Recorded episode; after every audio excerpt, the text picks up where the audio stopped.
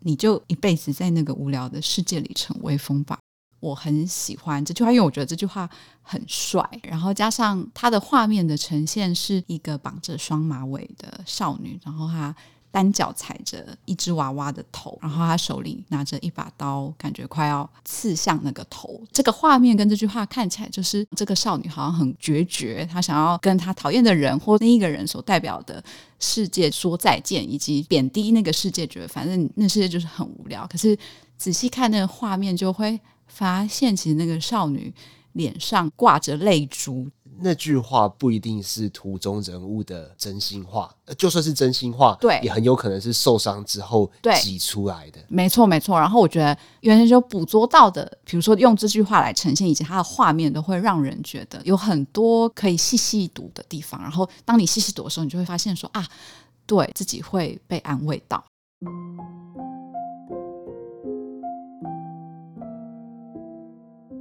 欢迎收听《迷成品 Podcast》，今天读什么单元？在每一集节目里，我们精选一本书，邀请来宾深度分享，也聊聊这本书带给我们的阅读趣味、启发与思索。听众是否有种经验哦？当你白天发生不如意的事情之后，回到家你会拼命思考，想象自己重回现场，用更好的说辞，我要战胜对方，要讲赢对方。这时候，我们的情绪往往会往负面的方向去走啊。悲伤、愤怒、嫉妒，难以抽身。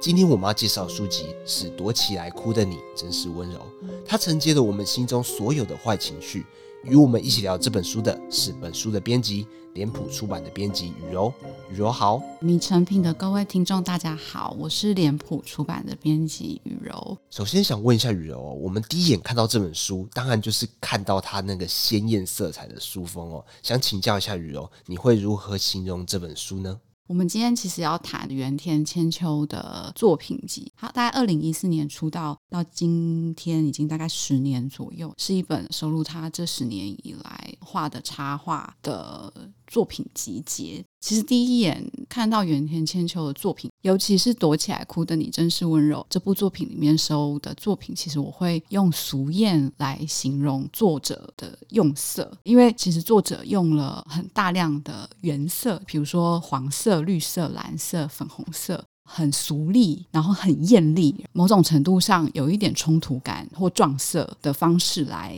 上色，就是有一种塑胶感很强的颜色。其实我觉得在台湾蛮常见的配色，这样，比如说红色配绿色，红色配蓝色，然后都是比较亮的色系，所以乍看可能会觉得好像有一点俗，但是是艳丽的俗气。这是他的作品给我的第一个印象。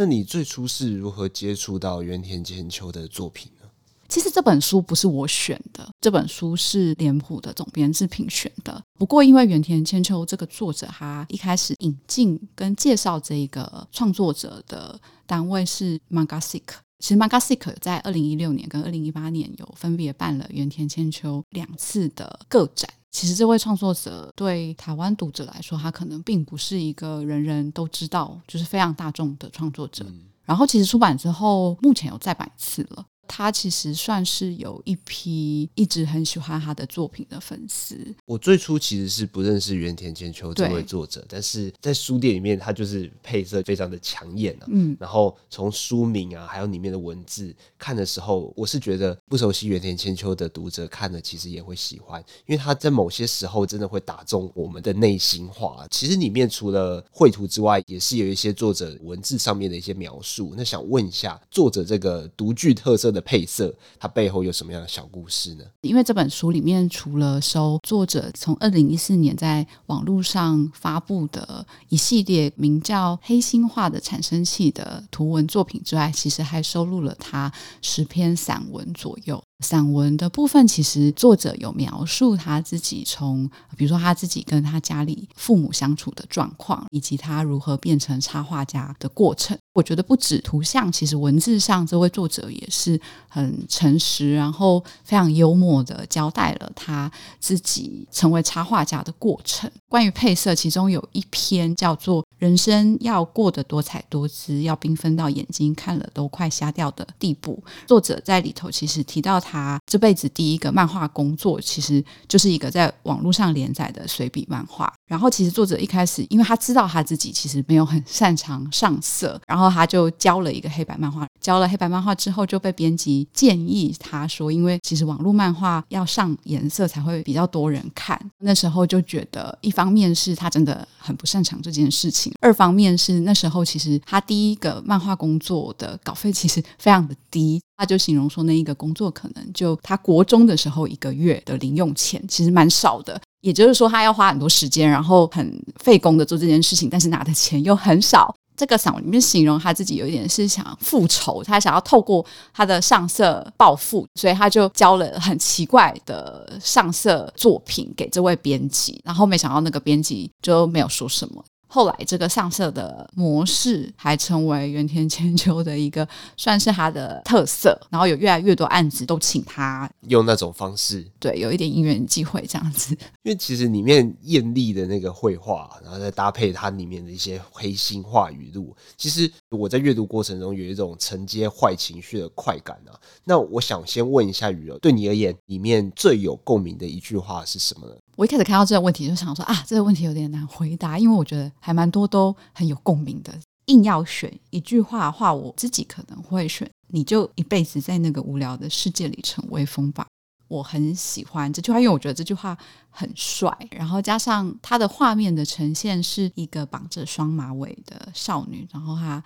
单脚踩着一只娃娃的头，然后他手里拿着一把刀，感觉快要刺向那个头。这个画面跟这句话看起来，就是这个少女好像很决绝，她想要跟她讨厌的人或那一个人所代表的世界说再见，以及贬低那个世界，觉得反正那世界就是很无聊。可是仔细看那个画面，就会发现其实那个少女。脸上挂着泪珠，我觉得这是袁田千秋画很有趣的地方，就是乍看好像很厌世，或者是说很一针见血，或者是好像在骂人，但其实我觉得他表现出来很细致的地方是，其实像这句话，可能就是有一种啊，其实我原本很喜欢那个人，可是可能被那个人伤害了，嗯，所以我只好透过贬低对方的状态来安慰自己。那句话不一定是图中人物的真心话，就算是真心话，对，也很有可能是受伤之后挤出来的。没错，没错。然后我觉得原先就捕捉到的，比如说用这句话来呈现，以及它的画面，都会让人觉得有很多可以细细读的地方。然后当你细细读的时候，你就会发现说啊，对自己会被安慰到。那我也想分享一下我最喜欢的一句话，就是。虽然讨厌你，但你社群网站没更新的日子，我会觉得有点寂寞。讲这个真的是觉得有点耻啊！但是讨厌的人的社群网站在更新的时候，你还是会忍不住去看一下他到底又讲了什么事情。就是他讲的一些好的事情，你就觉得说哈、啊、又在装；如果他过得不好，你会觉得啊真是太好了。对，就是其实是你很在意对方，即便是你讨厌的人，其实你会关注他，都是因为你对他有一些感觉。我在读这本书的时候，更吸引我的其实是他的文字，因为我觉得。我们并不是每个人都像作者一样文采那么好，或者是并不是每个人都像他这么的用心记录自己的感受。就是他写的话，我是第一次看到，但是他就莫名其妙的点中我曾经想过的事情。我曾经有这样子的情绪，可是我并没有把它画成文字，他可可能只是脑海里一个很混沌的感受而已。但是当看到有人用文字写出来的时候，你会有一种契合，会有一种安心的感觉，会觉得啊，原来有人跟我想的一样。我不知道听众有没有类似的经验呢？我再把原田千秋的文字描述得更精确一点，就是你们会在 IG 上面看到有些朋友会 po 那种黑底白字的线动，然后文字可能还会很小很小很小，就是他不会去交代。完整的事情经过，它几乎都是那种负能量的抒发。元年千秋的文字就有点接近那种状态哦。那雨柔认为这些极少显露的心里话，元年千秋是如何打动读者的呢？我觉得就像刚我讲的那一句，就是你就在那无聊的世界里逞威风吧。其实单看这句话，好像会觉得说它就是表面上那个意思。可是我觉得原田千秋很会在画面里经营一些细节，比如说另外一幅我很喜欢的作品，是有一个戴画家帽的。女孩，然后她双手抱头，看起来很懊恼的样子，说：“我怎么会变成悲伤的时候无法向任何人讨拍的人呢？”其实这句话大家应该都蛮容易有共鸣的，就是其实大家即便是很熟的朋友或家人面前，有时候可能就是没有办法示弱或展现出自己脆弱的那一面。这句话我觉得已经会让人觉得蛮有共鸣的。可是袁田千秋在他画面里面的细节，可能就会穿插一些，比如说背景可能有好莱坞的字样，你可能看了就会觉得会心一笑，这样，因为在这种状态底下，就是你就在演嘛。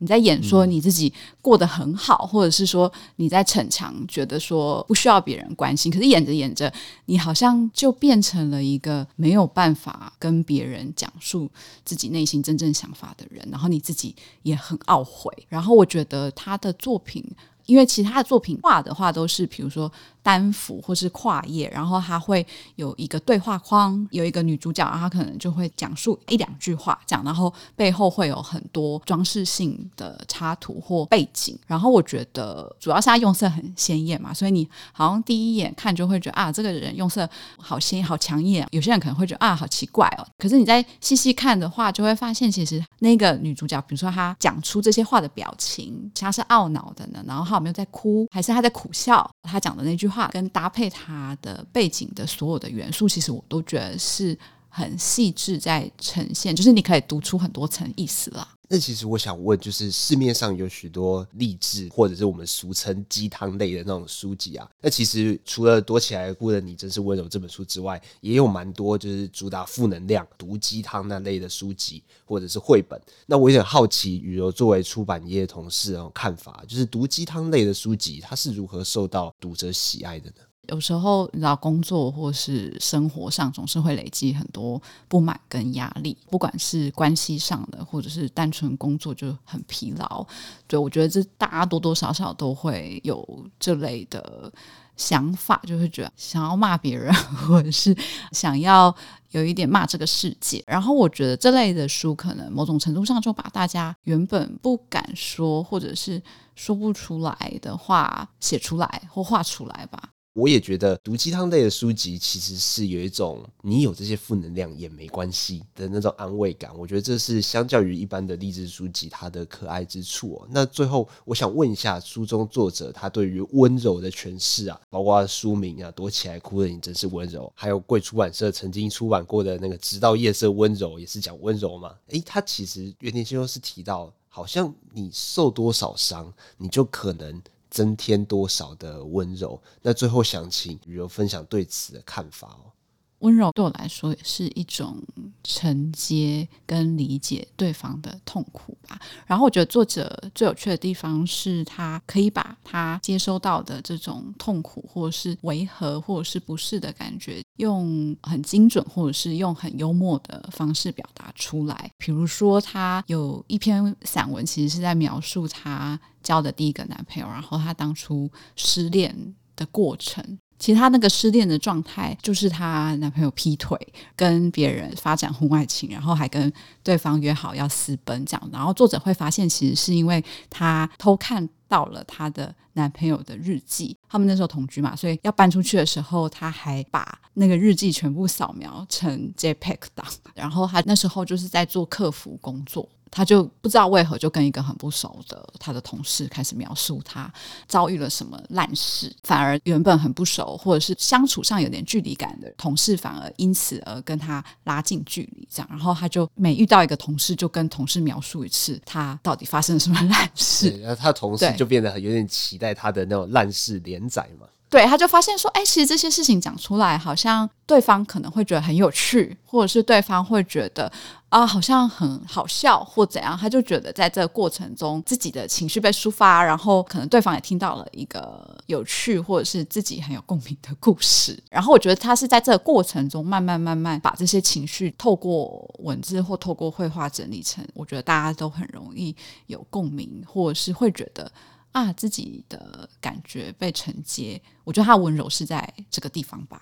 哦，没错，我觉得你承接的很多痛苦，但是你当你去咀嚼它之后，你就越可以去同理那些痛苦，然后你就更有可能成为温柔的人。那我想问一下，就是当我们遇到不如意的事情的时候，内心会有各式各样混沌、肮脏的想法，你会觉得我们要如何去看待这些想法呢？我自己的话，可能就会觉得，首先就是不要否定它吧，然后不要去觉得好像想要快点好起来，然后就否定当下自己的感觉或情绪。我觉得原田千秋可能也是希望他的读者可以好好的跌倒，然后再站起来，对，而不是说一开始就完全避免去跌倒。对，我觉得作者一定是一个很温柔、很认真生活，而且很坦率的表达自己感受的一个人。然后就是因为这样子的人，所以才可以写出这样子的文字，绘出这样子的图。就是觉得在看的时候，它不能解决我们生活中的苦痛，但是它是一个很安心的陪伴。那节目尾声呢，我想要以作者在书中的引言作为节目的结尾。幸福的时候，把这本书收到书架上，忘掉它也没关系。遇到无可奈何的状况时，我希望你翻开它。今天的节目就到这里，邀请大家到诚品书店全台门市，或者是节目资讯栏中诚品线上书籍链接，查找脸谱出版的《躲起来哭的你真是温柔》。若你喜欢这集内容，请订阅我们的频道，在收听平台给我们五颗星，或者是推荐给朋友。谢谢大家收听，也谢谢今天来宾陈雨柔编辑。我们下次见，拜拜，拜拜。